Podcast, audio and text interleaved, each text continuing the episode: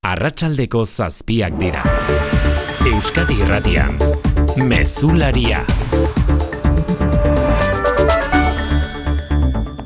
Arratxaldeon guztio hidroegazkinak eta larrialditako zerbitzuak lanean ari dira oraindik, baina albiste ona dugu guzti zitzalduta daudela orduanetan Bizkaian goizean biztu diren hiru suteak.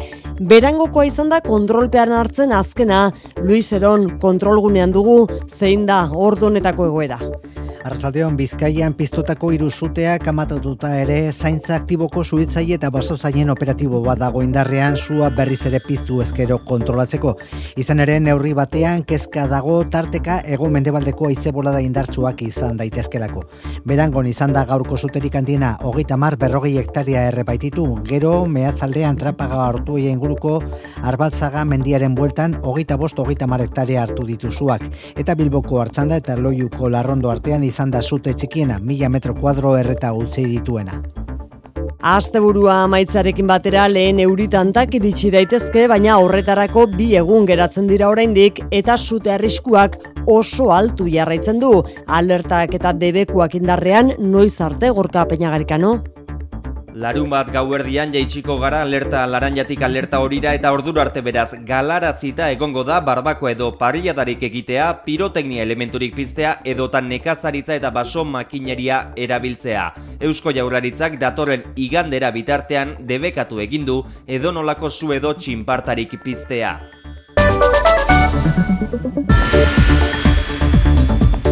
Itzuliko gara suteak izan diren guneetara, aurretik egunari hartu dizkiogun beste lerroburu batzuk, Xavier Urteaga, Arratxaldeon. Arratxaldeon bai. Irugarren hilebetez jarraian, inflazioak behera egindu urrian, eta behin beineko kapeia euneko zazpi koma iruan dago Espainiar estatuan. Argindarraren merketzearen ondorio zetorri da beherakada. Eta Ukrainiako gerraren ondotik sortutako energia krisiaren testu inguruan, erabaki hartu du gaur arratsaldean Bruselak krisiak enpresetan duen eraginari aurre egiteko laguntzak malgutzen dituen programa urte bete luzatuko du Europar batzordeak. Laguntzak handitzea ere aurre ikusi du, irurun mila euroko artekoak nekazaritza eta arrantza enpresentzat eta bi milioi euro artekoak beste sektoreetan.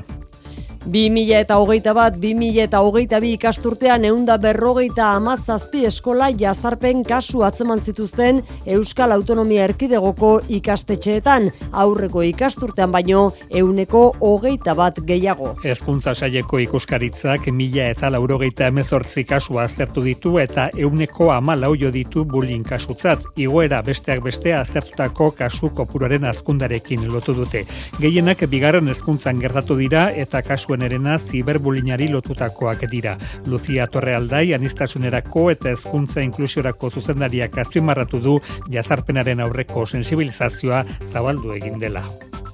Ulma kooperatiba taldeak bazkideekin aztertuko du Mondragon taldetik ateratzeko aukera korporazioaren egiturari eta antolamentuari lotutako desadostasunak tarteko egin du zuzendaritzak proposamen hori. Eta zuzendaritzak informazio prozesua jarri du martxan batzarrak egingo ditu datozen bi asteotan bazkideekin erabakia dezaten langilei bidalitako barrean zuzendaritzak dio bere nortasuna babestu nahi duela eta horretarako beharrezko ikusten du taldea osatzen duten bederatzi lerroen arteko loturak sendotzea. Ulmak bos mila eta bostondik gora langile ditu. Espainiako gobernua eta alderdi popularra berriz ere aurrez aurre botere judizialaren kontseilu nagusiaren inguruko akordioa lehertu ostean. Gaur sinatu bertzuten bi aldek akordioa, baina adostutakoa bertan bera geratu da, alderdi popularrak Sánchezek sedizio delituen zigorrak murrizteko duen asmoarekin lotu da erabakia, gobernuaren esanetan, eskuin atzerakoiaren presioi men egiten ari zaie alderdi popularra. Gauzatze hartzegoen akordioa sekula baino urrutiago dago orain, eta Europako batzordeak berriro ere esan du, Espainiako botere judiziala berritzea premiazkoa eta garrantzitsua dela. Zumaian ere geldi unea sarrera honetan, gaurtik aurrera Zumaiaren izena jasoko baitu nazio artean inoiz adostu den lurraren zientzien adierazpen zabalenak. Itzurungo ondartzan sinatu dute ordezkari instituzional eta zientzia arloko nazioarteko ordezkariek Zumaiako adierazpena izendatu dutena. Zientzia geologikoen nazioarteko batasunak idatzi duen ageria, geologia ondarea aitortzeko eta zaintzeko oinarria izango da Erik Aznal. Ala da oiane zientzia geologikoen nazioarteko kongresuaren amaiera ekitaldian irakur dute. Adierazpena eta ez izendapena ez da adierazpenerako aukeratutako lekua ere, ez dira kasualitatea. Hain zuzen ere, Zumaiako flisa interes geologiko du munduko eun leku garrantzitsuenen zerrendan jaso dutelako. Esan bezala, adierazpenak ere eramango du Zumaiaren izen. The IUGS Zumaya Declaration. Zumaian, Euskal Kostaleko UNESCOren munduko geoparkean, 2000 eta goita biko urriaren hogeita zortzian. Mila esker. Eusko Jaurlaritzako aldundiko eta udaleko ordezkariek ere sinatu dute agiria oroigarria ere inauguratu dute intzurun ondartzan eta esan bezala ondare geologikoa zaintzeko konpromisoa da bertan sinatu dena.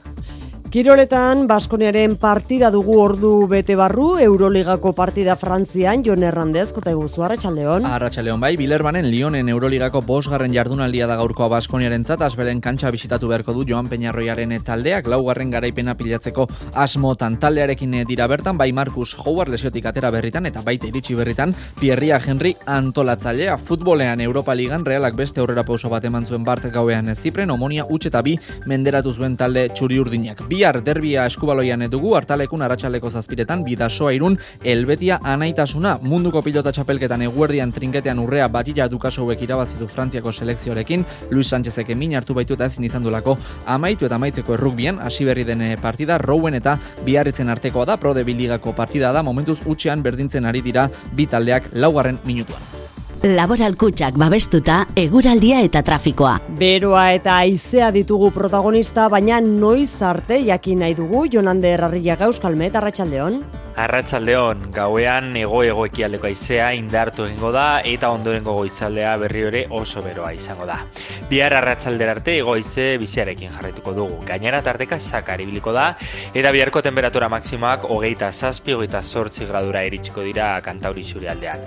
Baina bihar arratsaldean baliteke kostaldean aizea kipar mende baldera egitea, bat batean eta sakar, eta ondorioz temperatura nabarmen jitziko litzateke. Trafikoan Marian Beitea larragoitian, hola ditugu orentxe bertan errepideak?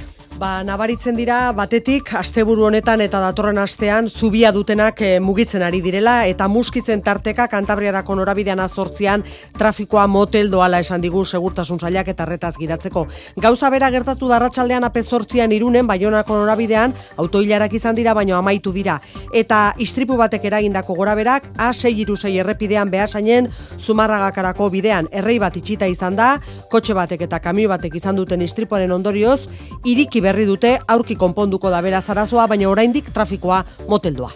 Arratxaldeko zazpiak eta zortze minutu ditugu, teknikan eta errealizazioan Xanti Gurrutxaga eta Xabier Iraula ditugula, urriaren hogeita zortziko mezularia asteragoaz. Euskadi Irratian, mezularia. Oiane Perez. Zuten egoera zertan den errepasatu aurretik tarte bat hartuko dugu kalean bizi diren lagunez hitz egiteko. Eren egun asteazkenetik ostegunerako gauean egintzen zenbaketa gure herrietako kale, plaza edo geltokietan eta horrela lortu da egoeraren argazki zehatza. Seireun da irurogeita bat pertsona bizi dira kalean, etxerik gabe Euskal Autonomia erkidegoan, kopuruak gora egindu gainera, erizapirain konta guzu? Urriaren hogeita zeitik hogeita zazpirako gauean, seireundik gora voluntario atera ziren Euskal Autonomia Erkidegoko hiriburuetako eta hogei herri nagusietako kaleetan bizi diren pertsonen kontaketa egitera. Eta gaur jakinarazi dute seireun da irurogeita bat direla etxegabeak, gehienak Donostian eta Bilbon lokalizatuak.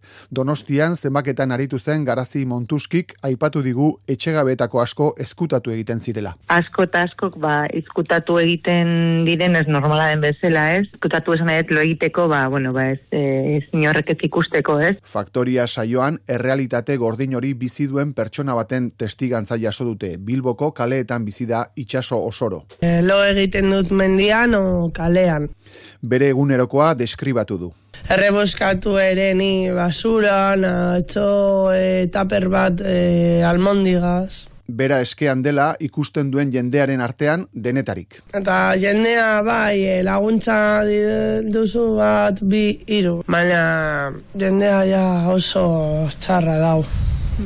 Krisiz da dena. Beatriz Artola Zabalek legebiltzarrean esan du bere sailaren aurrekontuak euneko irurogeiko igoera izango duela harrera eredua indartzeko eta euneko amarrekoa giza larrialdian daudenak laguntzeko. Komunitate bat gara. Denon azkondearen eta garapenaren alde egiten dugulan. Inorratzean utziko ez duen lur berdearen alde. Mila behatzi da berrogeita meretzian, ingurunea eta horren aurrerapena eta etorkizuna bultzatzeko asmoarekin jaio ginen. Orain mundua da, hori egiten jarrai dezagun nahi duena. Laboral kutxa, banka kooperatiboa, bada beste modu bat. Zure garbigailuak zer pentsatzen duen entzuna al izango bazenu, honelako zerbait izango litzateke. Bira, bira, bira, bira, bira. Berari ez dio ardura zenbat energia erabiltzen duen. Zuri ordea bai. Horregatik Total Energiesen preziona ematen dizugu eta euneko amarreko deskontua gasa ere kontratatzen baduzu. Kontsultatu baldintzak totalenergies.es webgunean.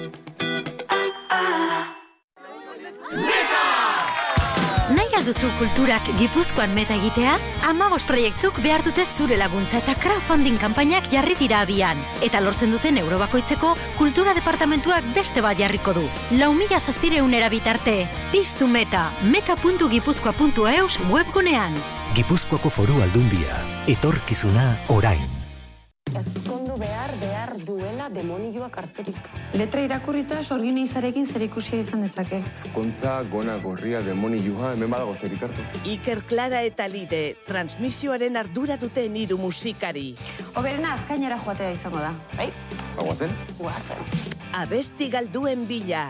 Emaztea initza, sorgin izatea zakusatu zituzten. Hmm. SOS kanta karriskuan azkainen. Azkainen maiti igande gauean ETV baten.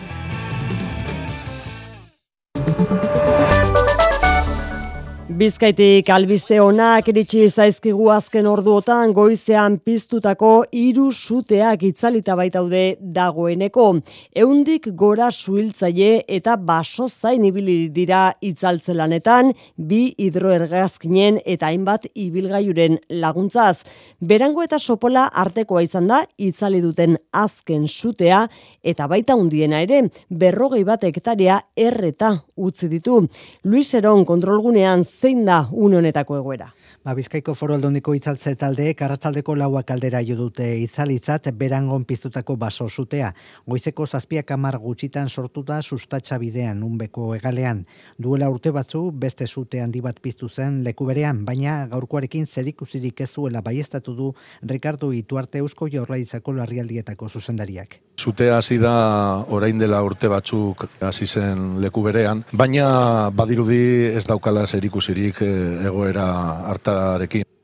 Bizkaiko eta Arabako suitzaileak bertaratu dira. Berehala unbeko errepidea itxi eta sutea tarteko inguruko zortzi etxe bizitza ustuarazi behar izan dituzte, baina bizilagunak goizeko amarterdietarako itzultzeko moduan izan dira. Ego aizeak eraginda berangotik sopelara zabatzen ari zela menperatu izan dute sutea bidro egazkinien laguntzaz. Hogeita mar berrogei hektarea erre ondoren esan bezala arratsaldeko lauetarako edo lortu dute. Amatatzea dena den eremu osoan zaintza aktiboko operatiboa indarrean da sutea berpizten bada kontrolatzeko. Haundiena kaso bai, baina ez da egunean izan dugun sute bakarra berangoko hori, Luis, beste hogeita mar bat hektaria erreta utzi baititu trapagarango zugazti eta auzoan izan denak, eta bilboko hartxanda eta loiu artean ere izan da beste sute txikiago bat dagoeneko guztiak itzalita esan dugun bezala. Bai, arratsaldeko ordu bat erdiak aldera jo dute itzalitzat, mehatzaldean trapagaran ortuoia inguruan zugazti eta auzoko arbaltzaga mendiaren bueltan hogeita bost, hogeita marektaria erredituen zutea. Goizaldeko lauak hogei gutxitan piztutako suak indarra hartu duen arren herri eta etxegunetatik urrun izan dira garrak une oro. Eta Bilboko hartzanda eta loiuko larrondo artean izan da gaur goizeko irugarren sua. Goizeko bederatziak baino lehen sortu da eta amaiketarako amatatu dute mila metro kuadro erreta uzi ondoren. Izaltzeko lanen berri Josep Andoni Begoña loiuko alkateak eman dio Euskadi Erratiari.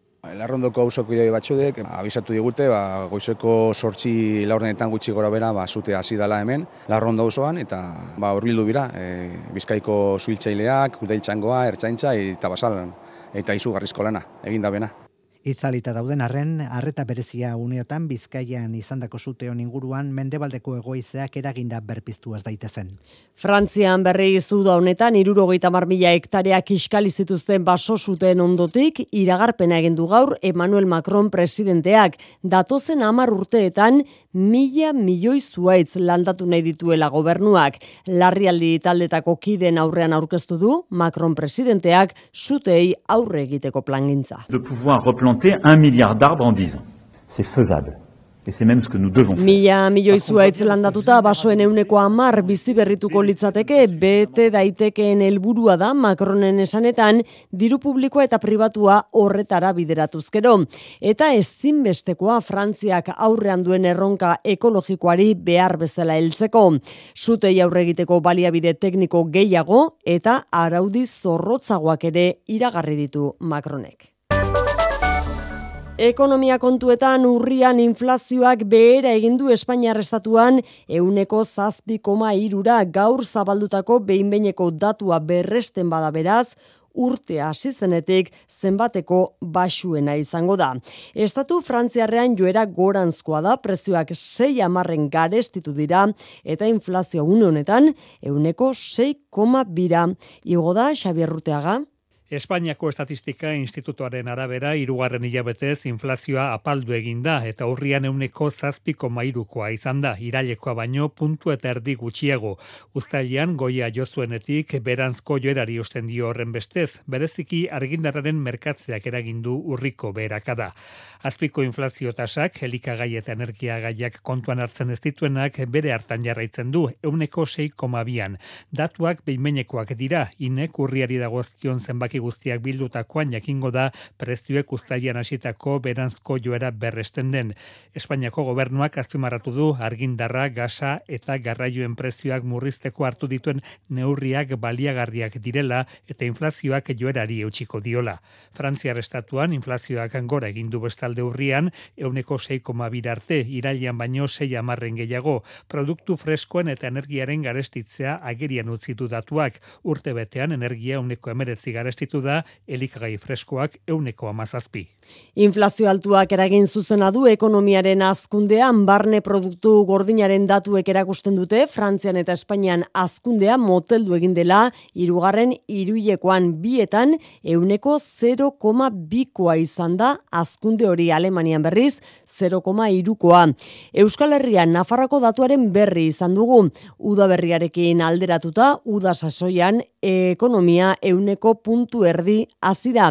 Iazko epe berarekin alderatuzkero, azkundea euneko iru koma bikoa izan da foru gobernuaren esanetan, egoera zaila da, baina Nafarroak baditu datorrenari aurre egiteko oinarriak. Madri emerri zarratxaldeko ordu bietan amaitu da aurrekontu proiektuari zuzenketa partzialak aurkezteko epea.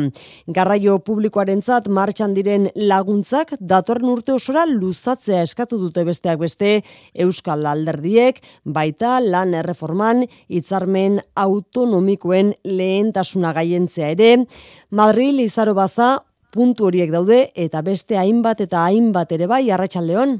Arratzaldeon, bai, aiotak hain zuzen, laro gehieta lau zuzenketa partziala aurkeztu ditu, guztira eta EH Bildu kaldiz egun bat. Jeltzalek, garraiorako diru laguntzak beste urte bate zabaltzea, eta lanarloan erkidegoetako hitzarmenen lehentasuna eskatu dute. Abertzalek baina, Unidas Podemos eta eskerrarekin batera alokairuen prezioa arautzeko eta etxegabetzeak debekatzeko zuzenketak aurkeztu dituzte. Hala ere, bibiek Euskara eta Euskal Kultura sustatzeko diru partidak jarri dituzte maia gainean.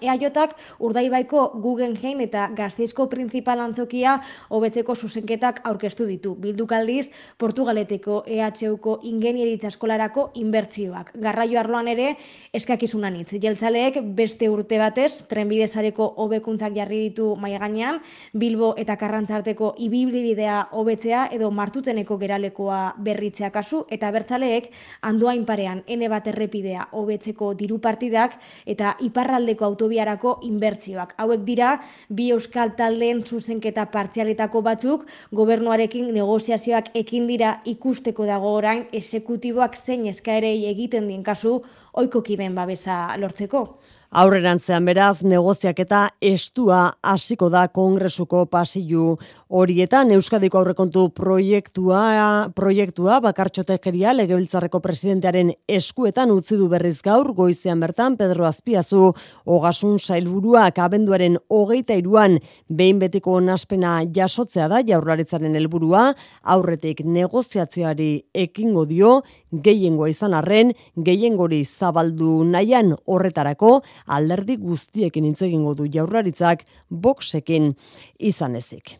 Gipuzkoan errepidetako bidesari guztietan deskontuak iragarri ditu foru aldundiak garraioaren munduko profesional eta autonomoentzat. Garraio publikoko ibilgailuen bidesariak euneko irurogeita iruraino murriztuko dituzte eta euneko hogeita bosteraino salgaien garraioan aritzen diren profesionalek euren ibilgailuaren kutsatze mailaren arabera beti ere. Gainera hemendik aurrera pertsona orok izango du gastu muga izateko aukera iratibarrena. Garraio kolektiboek izan autobus edota autokarrek euneko berrogeita marreko deskontua izango dute eta deskontu hau euneko irurogeita irura artekoa izan daiteke maiztasunaren arabera. Euneko amairuko maiztasun deskontu hori izango dute baita kamioiek eta lenaldiz autonomoek. Ibilgailu astunei dagokienean motor motaren arabera euneko amabost eta euneko hogeita arteko deskontuak gehituko zaizkie aurrez aipatutakoei. Hau da, gutxien kutsatzen duenak, orduan eta deskontu handiagoa izango du. Ibilgailu harinetan gastu muga pertsona orori zabalduko zaio. Orain arte Gipuzkoarrek bakarrik zuten aukera hori abiatu sistemarekin, orain berriz tak bat duen Euskal Herritarroro kaintzan oiarbide bide azpiegituretako diputatua. Batez ere aurre ikusten dugu abiatu norain arte sartu estianak izango direla Gipuzkoan lan egiten dutenak, Bizkaitarrak, Arabarrak, e, Nafarrak, Iparraldekoak. Gehienez, hogeita maboskoma hogeita bost euro ordainduko dituzte beraz, neurriok AP sortzi, AP bat, A6 irusei, N bat eta A amabostean sartuko dira indarrean urtarrilaren batetik aurrera. Mondragon taldetik ateratzeko aukera bazkideekin aztertuko du ulmak datozen bi asteotan egin asmo dituen bileretan izan ere korporazioaren egiturari eta antolamentuari lotutako desadostasunak tarteko ulma taldeko zuzendaritzak mai gainean jarriko du arra, arrasateko saretik atera eta bide propioa ekiteko proposamena. Hernaniko oronan ere horixe beran bozkatuko dute bazkideek abendu erdialde aldera maialen narratibel? Bai, Ulmako zuzendaritzak datozen bi asteotan batzarrak egingo ditu bazkideekin aztertzeko Mondragon taldetik irteteko aukera. Arrazoiak eta aurrera begirako bide horria ere aurkeztuko dizkiete langilei, baina antza denez antolamendu eta egiturari lotutako desadostasunek eraman dute oinatiko kooperatiba arrasateko sarearekin austera. Beren hortasuna babestu nahi du Ulmak, ala dio langilei bidalitako oharrean eta horretarako beharrezko ikusten du bederatzi lerroen arteko loturak sendotzea, batez ere ikusita horietako batzuen emaitzak, pakatxin edo konstruksionen akadibidez, desente hobeak direla gainontzekoekin alderatuta. Ulmak, bos mila eta bosteun gora langile ditu guztira, bederatzireun milioi euroko fakturazioa eta oronarekin batera MCC-tik aterako balitz, kolpe handia litzateke arrasateko kooperatibaren zat, utxune handia utziko luketelako. Hernaniko orona nain zuzen berandu gabe, abenduan egingo dute barne kontsulta etorkizunaz erabakitzeko, eta egoera horretan Mondragon taldetik momentuz jarraitzen dute valoraziorik egin gabe. Arratxaldeko albistea dugu bere, berriz, Europar batzordeak laukoiztu egin duela, energia krisiak jotako enpresa bakoitzari ematea baimentzen duen estatu laguntzaren zenbatekoa, muga 2 milioi eurotan jarrita. Epe muga zen kopuruak malgutuko dizkioala, Ukrainako gerra hasi berritan abiarazi duen behin beineko esparruari. Sendagaien Europako agentziak baiestatu duenez, koronavirusaren aurkako txertoak ondorioak eragiten ditu hilerokoan ere. Hain zuzen ere, odol galtze ugariagoak eta luzeagoak eragiten dituela ondorio estatu du, baina ez duantza ugalkortasuna kaltetzen gorkapenagarika, no? Sendagaien Europako agentziak ustea baieztatu du COVIDaren aurkako txertoek, hain justu Pfizer eta Moderna etxekoek desorekatu egiten dute hilerokoa. Denboran luzeagoa eta kantitatez ugariagoa bihur daiteke eta norberaren egunerokotasunean kalteak eragiten dituen arren bizi kalitatean esaterako emaren esanetan ez da arazo edo albokalte larria. Aldi baterako kaltea dela uste du sendagaien Europako agentziak denboran asko luzatzen ez dena eta ez du ugalketan eta ugalkortasunean eragiten. Aurdun dagoen jendearen ganere ez du ageriko kalterik uzten. Eta orain zer, Ana Galarraga zientzia divulgatzailea Euskadi Irrateko baipasan. Ba jartzen duenak ere behar duelako informazio hori eta jakine egin behar du. Eta behin jakinaren gainean egonda ez gauza bera ez ustean harrapatzea edo, bueno, arriskori badaukazula jakinda. Aurrerantzean beraz, COVIDaren aurkako Pfizer eta Moderna txertoetan informazio horrietan jasoko da jakinarazpena. 2008 bat, 2008 bi ikasturtean eskola jazarpen gisa identifikatutako eun eta berrogeita amazazpi kaso izan dira Euskal Autonomia Erkidegoko ikastetxeetan. Ezkuntza saieko ikuskaritzak mila eta eun kasu aztertu ditu eta horietatik eunda berrogeita mazazpi jo ditu bulin kasu baiestatutzat aztertutakoaren euneko amalau eriz Aurreko ikasturteko datuekin alderatuta, aztertutako kasuen kopuruan igoera nabarmena izan da. Bederatzireun da irurogeita sei kasu aztertu ziren aurreko ikasturtean, eta mila eta larogeita emezortzi aztertu dira bi mila eta hogeita bat, bi mila eta hogeita bian. Eta ondorioz, jazarpen gisa identifikatutako kasuetan ere gorakada izan da. Eun da hogeita bederatzi kasu izan ziren aurreko ikasturtean, eta eun da berrogeita mazazpi kasu izan dira bi mila eta hogeita bat, hogeita bi ikasturtean. Luzia Torrealdai, anistasunerako eta ez hezkuntza inklusiorako zuzendariak eman ditu datuok eta nabarmendu du orain jazarpena ez duela soilik familiak ikusten eta salatzen. 2008, 2008tik aurrera le, bost urte horietan, ba, euneko handi batean, ia laro eta amar batean e, familiak berak salatutakoa. Orain ostera, bueno, ba, beste begi batzuk ere badaude hor. Bullying kasu gehien bigarren hezkuntzan gertatu dira eta kasuen euneko goita mabitan jazarpena ziberbulina izan da. Jaurlaritzako segurtasun saiak bestalde mila eta irureun kamera erosi ditu ertzaintzak soinean eta autoetan eraman ditzan une oro gertatzen dena grabatu eta testigantza izateko. Josu Erkoreka sailburuak emandu horren berri legebiltzarrean, herritarren babesaren eta gardentasunaren mesedetan izango dela ziurtatuz gorka. Ertzaintzaren brigada mugikorreko unitateek irigune nagusietako patrullek eta trafikoko ertzainek eramango dituzte kamerak printzipioz urte bete barru hasita, uniformera eta autoetara lotuta egongo dira. Iru milioi euroko inbertsioa eginda dagoeneko erosi dira ia mila eta laureun kamera punta-puntako gailuak direla jakinarazi du erkoreka segurtasun sailburuak irudiak azkar batean eta automatikoki zerbitzarira bidali, gorde eta aztertu alizateko.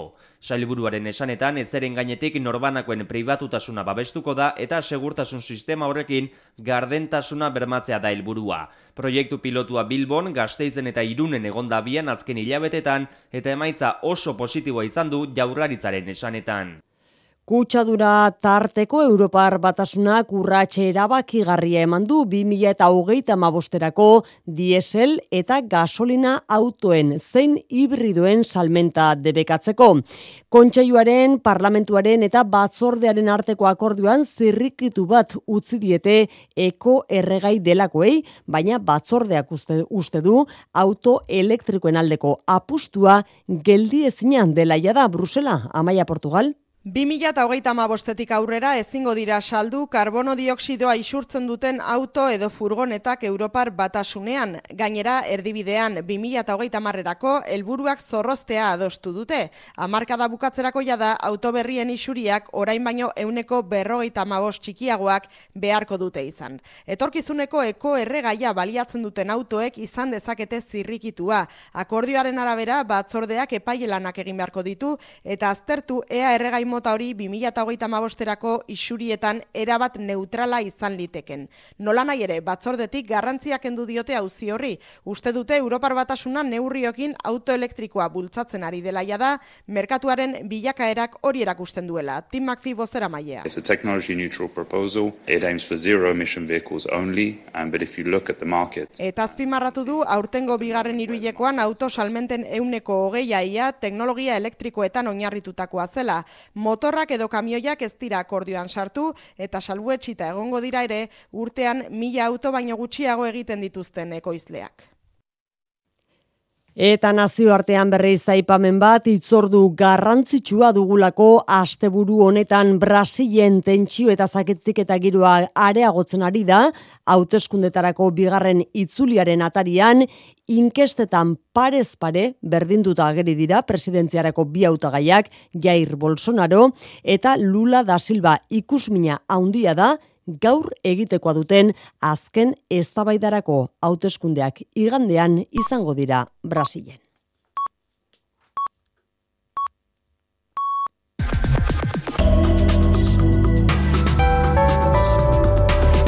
Euskadi Irratian, eguraldia eta trafikoa. Marian Beite alarrangoitia errepidetan zein dagoera? Ba, momentu honetan arreta puntu bakarra azortzean dugu muskizen, kantabriarako norabidean lehen aipatu dugu kotxe mugimendu handia zegoela, jende askok zubia daukalako, ba hiru kotxe kistripua izan dute, ezkerreko erraia moztuta dago, eta beraz kotxe hilarak sortzen ari dira arreta beraz puntu honetan.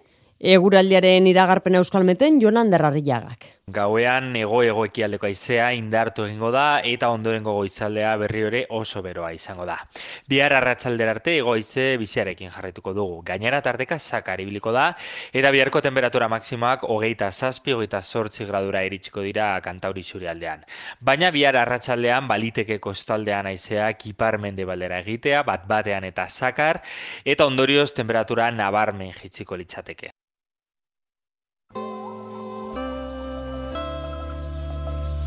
Mesularia, gertukoak.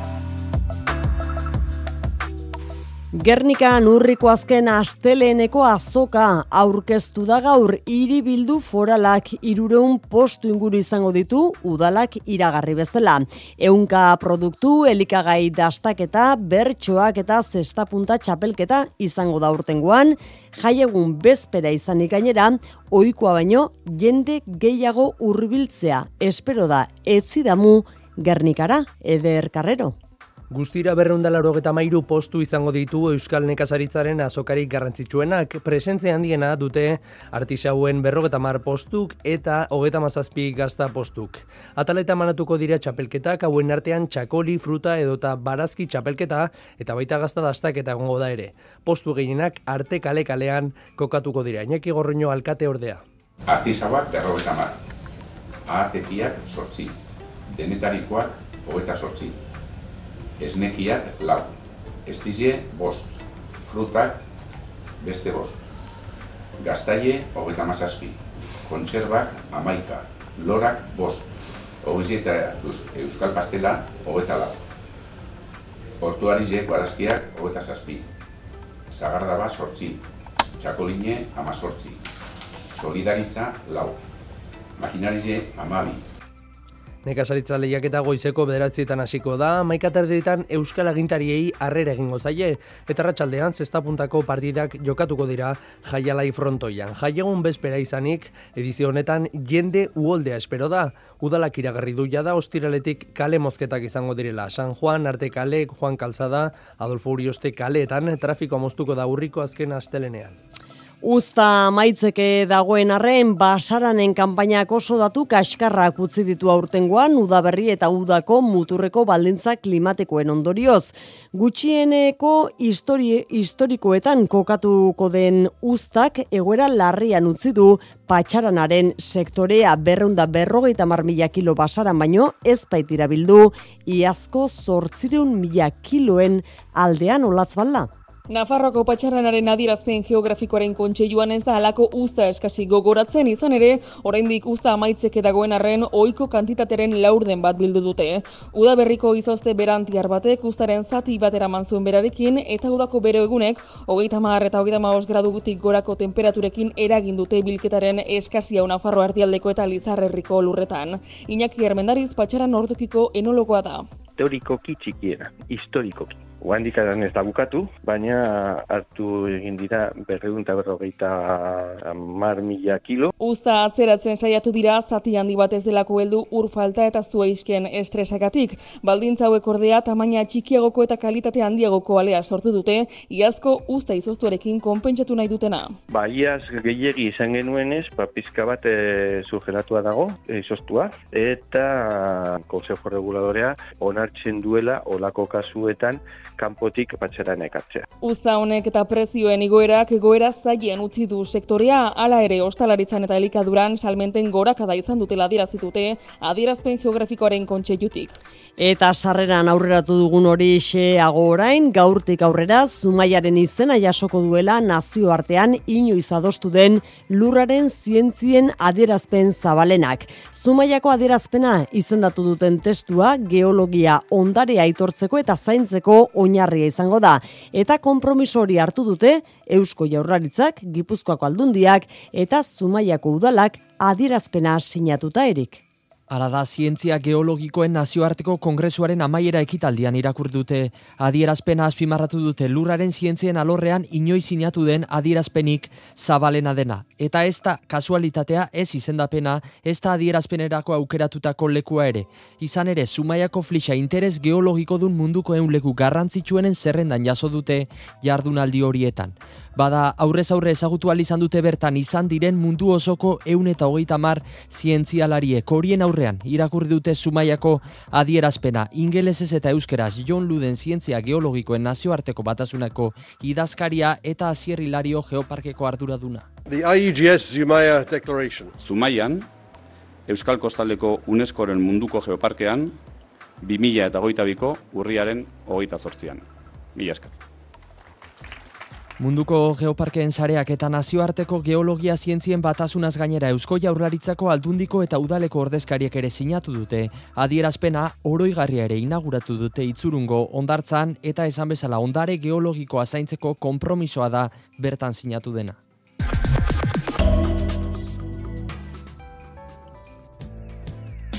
Kultura leioa.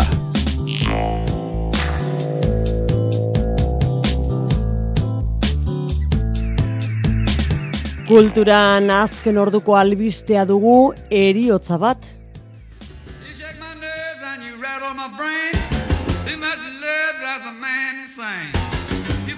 You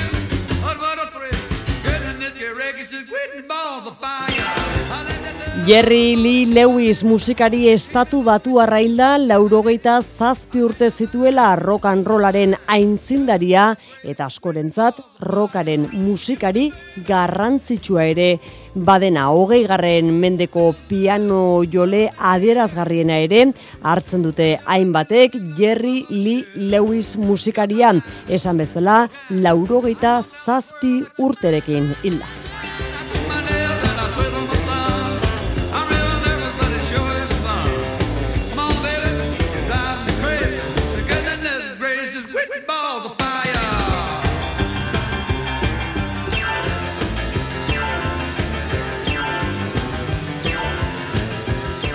Jerry Lee Lewisen eriotzetik aparte bada albiste gehiago kulturan, donostiako antzoki zaharrean aste dela besteak beste fantasiazko eta beldurrezko zinemaren hogeita amairu garren astea. Paul Urkijoren irati pelikulak emango dio hasiera jaialdiari eta astean zehar hogeita amabi film luze, hogeita mar film labur eta pobre diablo animaziozko telesaiaren hiru atal emango dira.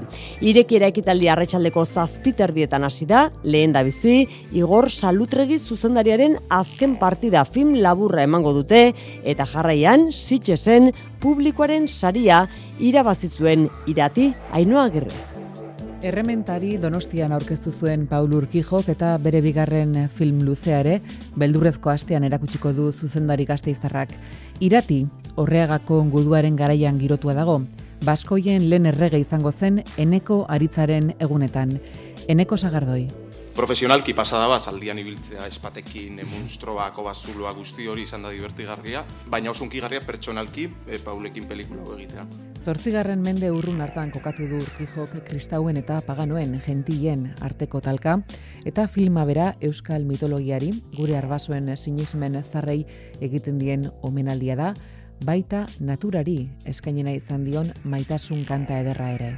Euskal mitologian badago eh, esaldi bat, e, izena duen guztia bada, eta azkenean Euskal mitologia dago oso oso errotuta naturarekin. Dira izaki telurikoak, beste garai batetako munduaren ikuspegi ezberdin bat, non natura zen e, unibertso guztia, ez? Eta hor dauzkagu basa jauna da basoa, errekak dira lamiak, eta amari da lurra, ez? Niretzako pixkat preserbatzea hori, ez? Ekologia, izaki mitologikoak, haien izenak esaten baditugu, mantenduko dira existitzen eta pixat pelikularen e, funtsa hori da, ez? Mundura haien izenak edatu, jendeak esan ditzan eta existitu daitezen. Irati filmaren euskal estrenaldia gaur arratsaldean izango da Donostiako antzokizarrean eta zinema aretoetara otsaigaren hogeita lauan iritsiko da.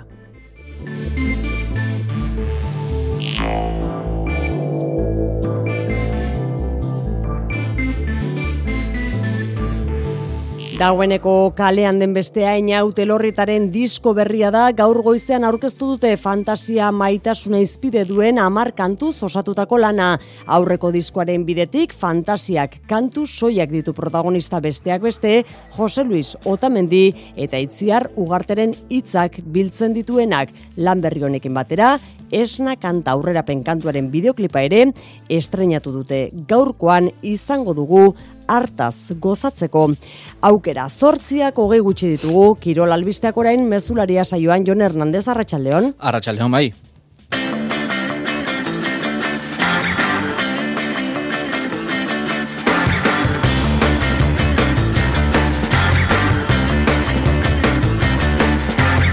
Hogei minutu barru hasiko da Bilerbanen Lionen Euroligako bosgarren jardunalia Baskoniaren zat, Asbelen kantxa bisitatu beharko du Joan Peñarroiaren taldeak, laugarren garaipena pilatzeko asmotan. Futbolean Europa Ligan Realak beste aurrera pauso bat eman zuen Bart gauean Zipren omonia utx eta bi menderatu zuen talde txuri urdinak eta asteburuan liga lehen mailako hiru euskal ordezkariek denek igandean dituzte euren partida. Kosasunak sadarren den kontra atletikek San Mamesen Real hartuko du eta Realak beti zen bizita izango du Realaren. Bigarren mailan bihar alabesek mendizorotzan obiedo hartuko du arratsaleko seiterritan eta Ibarrek igandean malagari egingo dio bizita lauak eta laurdenetan eta F ligan derbia dugu alabesen eta realaren artean hori bihar arratsaleko lauetan izango da. Eta derbia baitare eskubaloian hartalekun bihar arratsaleko zazpietatik aurrera bidasoa irun elbetia anaitasuna. Munduko pilota txapelketan eguerdian kontatu dizuegu trinketean urrea batxitza dukaso irabazi duela Luis Sánchezek min hartu duelako eta ezin izan duelako amaitu. Erremontean bihar galarretan binakako txapelketa nagusiko irugarren jardunaliko partida dugu, goikotxa bosgarren eta barrenetxan laugarren ezkurra bigarrenaren eta martireranen kontra arituko dira. Eta atxeen alian dagoena da, errukbiko rouen eta biarritzen arteko aprode biligako neurketa 6 eta iru atxeen alian rouen aurretik.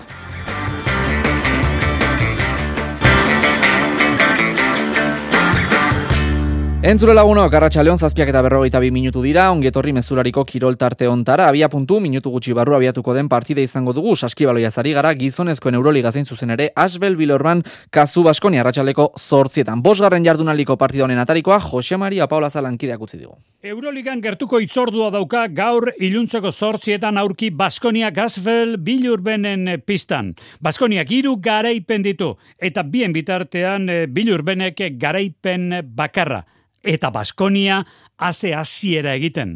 Urbileko begiralea dute Baskoniarrek eh, Joseba Sánchez blogari ezaguna araban zehar. Esperotakoaren gainetik ari da Peñarroiaren taldea Sánchezak esan. Ba, esango dizut oraindik ezin dudala sinetzi, ondo sinetzi zenen benetan horrela pentsatzen duela, baina ez nuen espero hain harina izango zenik, hain, e, hain grinaz beteta, hain e, boteretsu, hain, hain talde polita ikusiko genukela, benetan, eh? Izaten ari da niretzat, e, harrigarria ikusten ari naizena. Gaurko partida Bilurbenen kontra. Bilurben, garaipen batekin favorito alda Baskonia. Bueno, gauza bat izan behar dugu kontuan. Tony Parker jokalari izan dako da momentu honetan. Eh, Asbel Bilurben taldeko presidentea eta taldea indartzen ari da bereziki taulapean, hogeita amala urteko pivote bat. Gaur bertan debuta egin lezaken Alex Tuiz bertan dute, baita ere Baskonian ibilitako Jusufa Fal. Eta ipatu behar da, Esteban Enok taulapeko gizonik indartsuena Baskoniak oraindik ez daukala pres. Hala ere, Joseba Sánchezen ustez, favorito da gaur Baskonia. Egia da, haiek ez e, daukatela e, e, guk daukagun e, hainbeste jokalari edo hainonak, baina baita da egian e, frantzian jokatzeko, ba, badakigula askotan ez dela bakarrik e, jokalarien kontua edo e, taldearen kontua, baizik eta han e, jendeak asko asko erotzen du partida. Tardon, bueno, ikusiko dugu aber nola moldatzen den Baskonia horrelako atmosfera batean, ez? Baina nire ustez e, favorito nagusiak ara. Bueno, momentu hori beraz kezkagarrian e, sor daiteken zalaparta sortzetan hasiko da partio hori. Baskonia gurrengo partia datorren astean dauka. Etxean ikusgarria gertatu hori dena eta hala ari dira prestatzen gainera partido hori. Baskoniak Maccabi Tel Avivaren kontra izango dauka, izango duelako partida. Bosgarren jardunaldi honetan momentu zaipatzeko da Real Madriden gainbera nabarmena jokatutako bost partioetatik atzo etxean Virtusen kontra galdu eta gero hiru galduta dauzkalako. Saskibalorekin jarraituz eta Europako txapelketak izpide izanez, emakumezkoen Eurocup txapelketa bai aipatu behar dugu, atzo gure bi ordezkariek jokatzen zuten, Gernikak eta Idekak, ba, albistonak eta ezainonak, lointek Gernikak irurogeita bederatzi eta irurogeita iru irabazi zuen eh, Rutronik Stars Keltrenen kantxan Alemanian eta aldiz Ideka Euskotronek irurogeita masei eta irurogeita laukaldu zuen Asbel Bilerbanen eh, kontra Lionen, Frantzian eta gainera albiste txarragoa, porota baino, kulibaliren lesioa hain zuzen ere. Endesaligan asteburu honetan, derbia dugu igandean miribilan gaueko bederatzietan surne bilobasketek eta kazu baskoniak jokatuko dute talde bilbotarrean zalantza dira bai Emir Suleimanovic eta baita Nikola Radicevic ere. Zazpiak eta berrogeita bos minutu ditugu, futbola zitzegin berdu.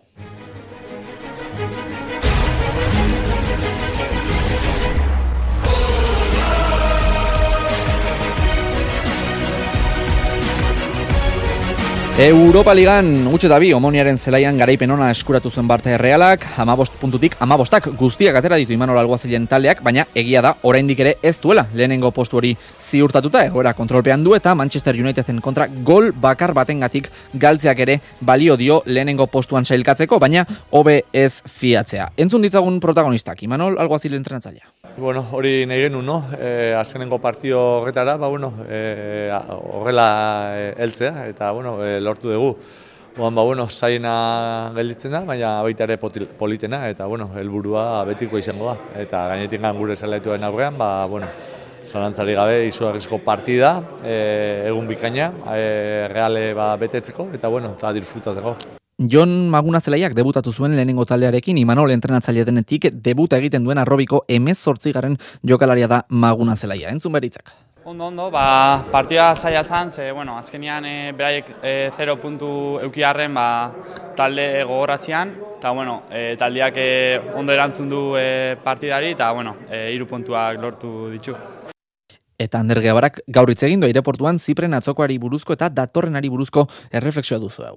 Pues posig ez, e, azkenean e, honea etorri ginean helburu horrekin, e, beste partidu serio bat egiteko eta ta garaipena lortzeko eta ta bueno, ba atzokoan baita ere, ba taldeak partidu oso seria egin zuen ta ta 3 puntuak lortu genitu. Eta asteburunetan liga lehenengo mailan asteburu garrantzitsu horretik gure ordezkariek denek igandean jokatuko dute. Real aipatuko dugu, Realak beti zen kontra Realaren iluntzeko bederatzetan jokatuko du, jokatzen aurren osasuna izango da, igandean arratsaleko ordubietan Valladoliden kontra jokatuko duelako sadarren eta atletikek tartean arratsaleko seiteretan Bilarreale jasoko du San Mamesen. Gogoratu atletiken Ander Herrera eta Dani Garzia min hartuta daudela. Horiek lehen mailako kontuak, bigarren mailakoak Xavier Muru alankideak ekarriko dizkigu.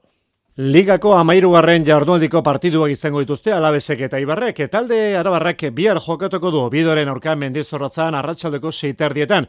Irabazi berreko norketa izan ere alabesek obiedok baino amar puntu gehiago ditu.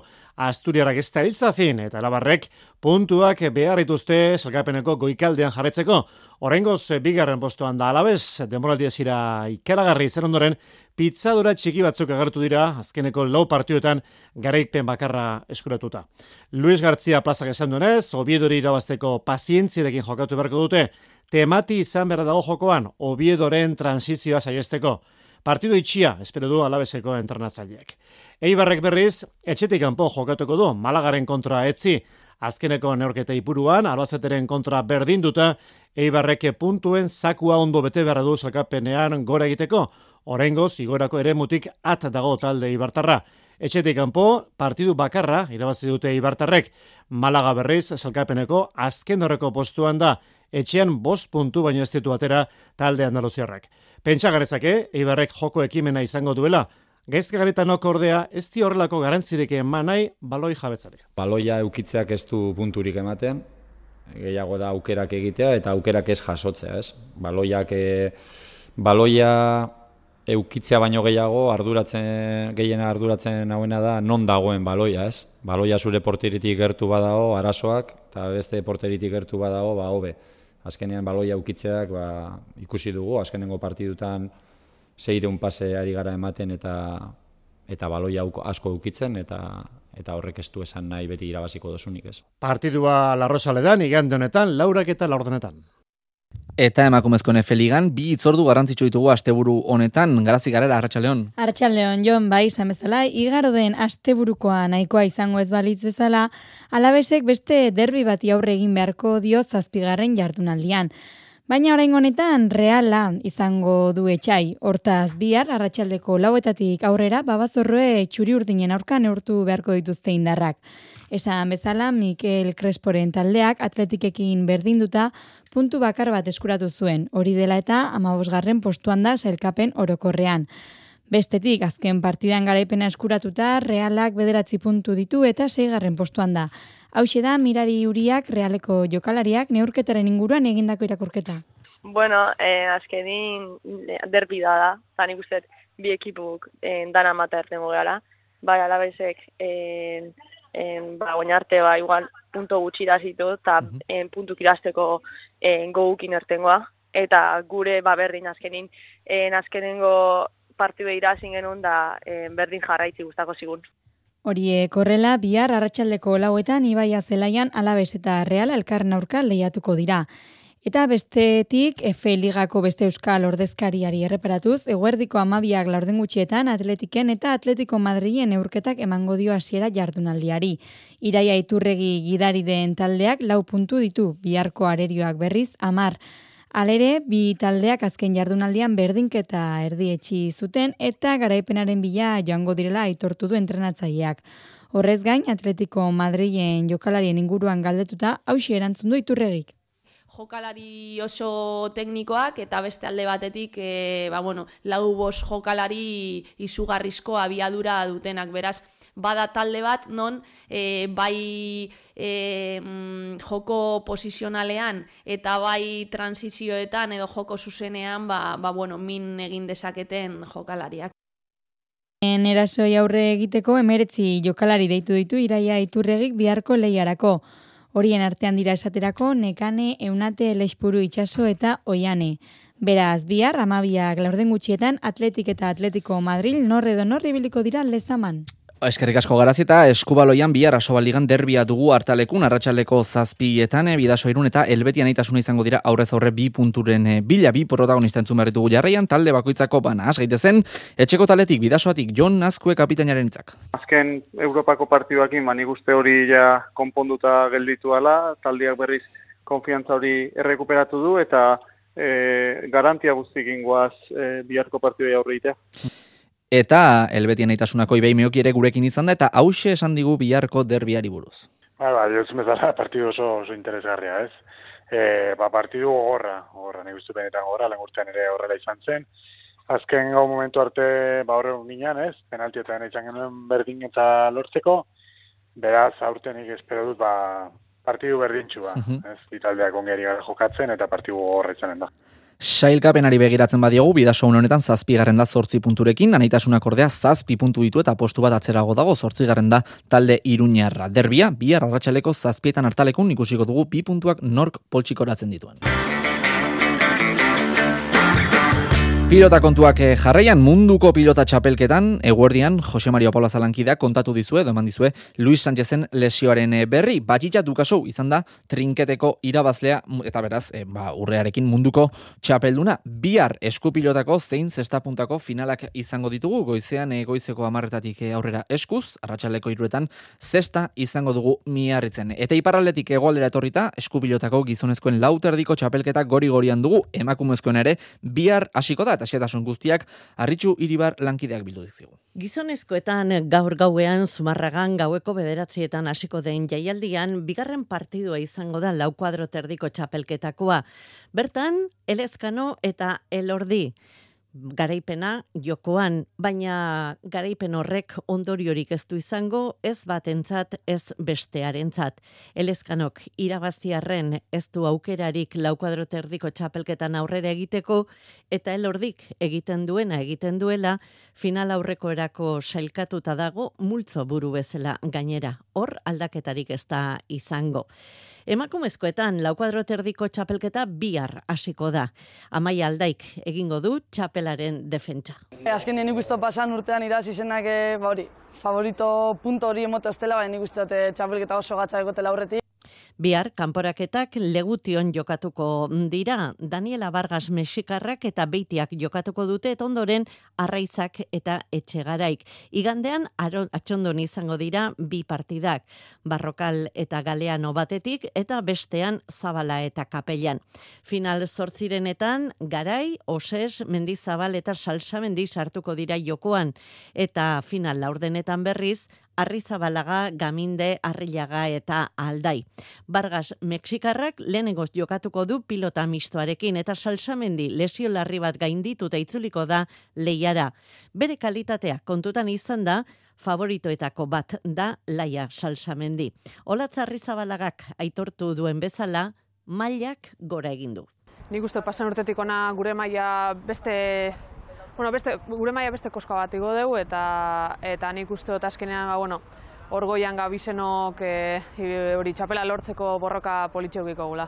Final sortzirenak okondo eta gordexolan jokatuko dira eta final laurdenetako kanporaketak berri zen. Final aurrekoak abenduaren lauean abadinon jokatuko dira eta finalak badu data eta ordua. Data abenduaren amarra zornotzan arratsaleko sei terdiet. Eskerrik asko harritxu, gogoratu gaurkoaz gain gizonezkoen lauterdikoan bihar lasoren eta eskurdiaren artekoa dugula labriten. Kale edo bale irabazlea finaleritara doa bestea kalera eta igandean gauza bera gertatzen da altunaren eta darioren artekoarekin irabazten duen aurrera doa, bestea txapelketatik kanpo geldituko da. Hori esan, hori esan bezala, igandean izango da, eta esan dakoari gehitu behar digu, gaur arratsaldean Elizondon, Peio Etxeberriak eta Martijak, irribarriaren eta zabaletaren aurka partida zutera, jokoan da, partida hori unonetan, amaika eta zazpi aurretik eh, dira Peio Etxeberria eta Martija. Erremontean, bihar galaretan, binakako txapelketa nagusiko, irugarren jardunaldia jokatuko da, goiko txaposgarrenak eta barren etxe alaugarrenak ezkurra bigarrenaren eta martirenaren kontra jokatuko dute. Entzun, endika barren etxaren hitzak biharko arerioren inguruan. Ezkurra bigarrena eta martirena, ba, nik oso fortzik ustitut. Alde batetik ezkurra bigarrenak ja urte bete ingoulako galartako kantxan eta ja ikusi zaiolako joku maila ere asko jo zaiola eta bestetik Ibai Martirena lehen gurtian antzakin e, finalea iritsi zana. eta lehen gurtian nahi finalea iristeko kapazak izan batzean, ba haue bikote hau gutxienik e, haien ainakoa da edo gehiago, ez? Orduan, e, arerio zailak dazkau, guain guntan. Arratxaleko lauak lautarretan hasiko da jaialdia galaretan, esan dugu goikotxa bosgarren eta baren etxe laugarrena ezkurra bigarrenaren eta Martin, Martirenaren kontra. Eta zesta puntan gogoratu, astelenean hasiko dela Gernikako Winter Series txapelketa, bigarren edizi izango da, eta lenda biziko partida, lenda biziko asteleneko partida hori, erkiagak eta zabalak barandikaren eta lekerikaren kontra jokatuko dute arratsaleko zazpitatik aurrera. Errikiroletan, asteburu bete-betea daukagu, batez ere, idiprobei dagokionez, eta nik baino beto azaluko dizu agenda osoa, Jonander Delaoz lankideak. Aiako idi proba entzute beste ekitaldi bat eh, jokatuko dute gaurtik aurrera. Guztira amairu ustarri hariko dira astelenera artean eh, aurten gainera badute berritasun bat. Ogeita bosgarren aldia izango du kintopekoen leia horrek. Horren inguruan mintzatu da arkait zirur eta hoiena aiako udaleko zinegotzia. Ba, guk e, udaletik balorazio positibo egiten dio. Herrian bete herria beti izan de proba probazalea eta proba gehiagian leku bat, eta beno, ba, kintopekotan, ogeita bosgarrenea elzia, ba, interesgarria da, ez? Bizkaitarrak izango dira amairu idizaletatik laue gainontzeko bederatziak berriz, gipuzkoarrak, azken horiek badute mantak lortzea aparteko pizgarri bat ere. Aiako demake puntuagarriak izango dira gipuzkoako txapelketarako. Arkaitz, irureta goiena. Hori gipuzkoako txapelketako puntuagarriak, aurten lau ditu puntuagarriak, aizarna zabal da elgar jokatuta zaudek, eta gatzitu aia eta askoiti. Ordu puntutan hor aurreko hiru lau bastante paregatuta zaudek, eta bakit, Gaurko lehen jardunaldian hiru uztarriariko dira Orioko Olidenena, Oihartzungo Artolarena eta Bilelako Lopategirena. Aiako probalekuko ohiko harria erabiliko dute 1000 eta 800eko pisua duena 200 kiloko gainzama jarrita. Gainera 1000 eta 400 kilotik egorako idipare kilo terdiko gainzama erantsi izango dute kilo bakoitzeko. Gainontzean e, Bizkaiko pentatlo txapelketa jokatuko dute bi harre getxone Irazabal Drame Zela eta bosgarrena Espainia eta Amadeariko dira. 1 kiloko harriari 15 jasoaldiek egin, lareun kiloko harriarekin biuntze osatu, lau berrogeita bostantzakoen borrebaki, berrogeita mar kiloko txingekin lau plaza egin eta korrika kilometro eta erdian hariko dira.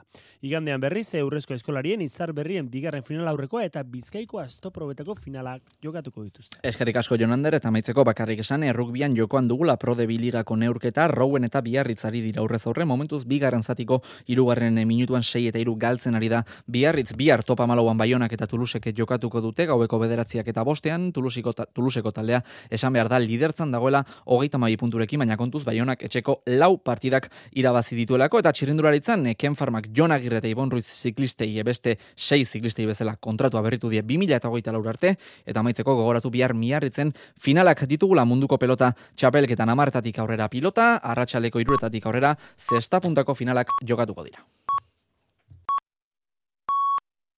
Iluntzeko zortziak dira. Euskadi Irratiko Informazio Zerbitzuak. Albisteak.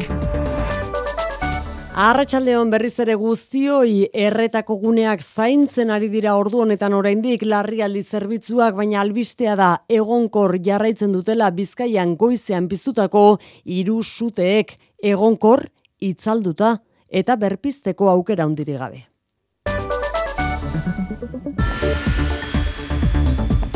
Asteburua amaitzarekin batera iritsi daitezke lehen euritantak, baina bitartean alerta laranjan jarraituko dugu baso zute arriskuagatik bihar gauer dirarte debekuak ere indarrean. Gainerakoan, Marian Beite alarrangoiti, Arratxaldeon? Arratxaldeon. Irugarren hilebetez jarraian inflazioak behera egindu urrian eta behin beineko kapeia euneko zazpi koma iruan dago Espainiar estatuan. Argindarraren merketzaren ondorio zetorri da beherakada. Ukrainako gerraren ondotik sortutako energia krisiaren testu inguruan erabaki hartu du bestalde Bruselak. Krisiak enpresetan duen eraginari aurre egiteko laguntzak malgutzen dituen programa urtebete luzatuko du Europar batzordeak. Laguntzak handitzeare aurre ikusi du 300 mila euro artekoak nekazarita eta arrantza enpresentzat eta 2 milioi euro artekoak beste sektoreetan. Ulma kooperatiba taldeak bazkideekin aztertu egingo du Mondragon taldetik autera, au, ateratzeko aukera korporazioaren egiturari eta antolamentuari lotutako desadostosunak tarteko egin du zuzendaritzak proposamena. Zuzendaritzak informazio prozesua jarri du martxan eta batzarrak egingo ditu datozen bi asteotan bazkideekin erabakia har dezaten. Langilei bidalitako harrean zuzendaritzak dio beren nortasuna babestu nahi duela eta horretarako beharrezko ikusten du taldea osatzen duten bederatzi lerroen arteko loturak sendotzea. Ulmak 5.000 eta 500 gora langile ditu. 2000 eta hogeita bat, 2000 eta hogeita bi ikasturtean, eunda berrogeita amazazpi eskola jazarpen kasu atzeman zituzten Euskal Autonomia Erkidegoko ikastetxeetan, aurreko ikasturtean baino euneko hogeita bat gehiago. Hezkuntza saileko ikuskaritzak mila eta laurogeita emezortzi kasu aztertu ditu eta euneko amalau du bullying kasutzat. Igoera besteak beste, aztertutako kaso kopuruaren azkundearekin lotu dute gehienak bigarren hezkuntzan gertatu dira eta kasuen erena ziberbullyingari lotutakoak dira. Luzia Torrealdai anistasunerako eta hezkuntza inklusiorako zuzendarriak azpimarratu du jazarpenaren aurreko sentsibilizazioa zabaldu egin dela. 2008-2009tik aurrera le, bost urte horietan, ba, euneko handi batean, ia laro eta amar batean e, familiak berak zalatutakoa. Orain ostera, bueno, ba, beste begi batzuk ere badaude hor. Espainiako gobernua eta alderdi popularra berriz ere aurrez aurre botere judizialaren kontseilu nagusiaren inguruko akordioa lehertu ostean. Gaur sinatu behartzuten bi aldeek akordioa, baina adostutakoa bertan bera geratu da. Alderdi popularra Sánchezek sedizio delituen zigorrak murrizteko duen asmoarekin lotu du erabakia. Gobernuaren esanetan, eskui atzerakoienaren presio men egiten ari zaie alderdi popularra gauzatzear zegoen akordioa, sekula baina urrutiago dago orain eta Europako batzordeak berriro ere esan du Espainiako botere judiziala berritzeko premiazkoa eta oso garrantzitsua dela. Mugimendu handiko orduak ditugu hauek errepidetan, ostira lau, zubi ataria izanik, oraintzeko egoera, zein da, Mar eh, Marian? Ba, azortzian muskizen, laia parean izandako istripua, kantabriarako norabidean, hiru kotxek izan dutena, ba, azken berria da kotxeak erretiratu dituztela, baina oraindik ere kotxe hilarak ez direla amaitu, beraz, arretaz gidatzeko gomendioa. Eguraldiari dagokionez berriz, bihar arratsaldean enbata sar daiteke, eta giroa zertxo bait freskatu dezake Euskalmet Jonan Derrarriaga. Gauean ego-ego ekialdeko aizea indartu egingo da eta ondorengo goizaldea berri ere oso beroa izango da. Bihar arratsalder arte egoize biziarekin jarretuko dugu. Gainera tarteka sakar ibiliko da eta biharko temperatura maksimoak hogeita zazpi, hogeita sortzi gradura iritsiko dira kantauri zure aldean. Baina bihar arratsaldean baliteke kostaldean aizea kipar mende baldera egitea, bat batean eta sakar, eta ondorioz temperatura nabarmen jitziko litz litzateke. Eta kulturan duela ordu erdi aurreratu dugun albiste hori.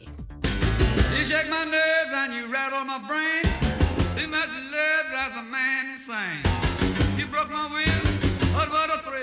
Goodness, your records just quitting balls of fire. Rock and rollaren aintzindaria Jerry Lee Lewis Hildera larogeita zazpi urterekin. Askorentzat rockaren musikari garrantzitsuena. Hogei garren mendeko piano jole adierazgarriena ere bai.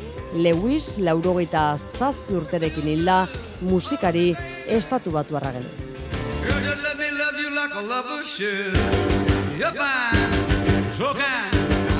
Jerry Lee Lewisen musikarekin agurtuko dugu aste honetako mezularia, astelenean izango gara bueltan zubi luzea dugu aurretik Euskal Herri osoan, gozatu beraz, jai egunez, ondo izan. EITB Zure komunikazio taldea.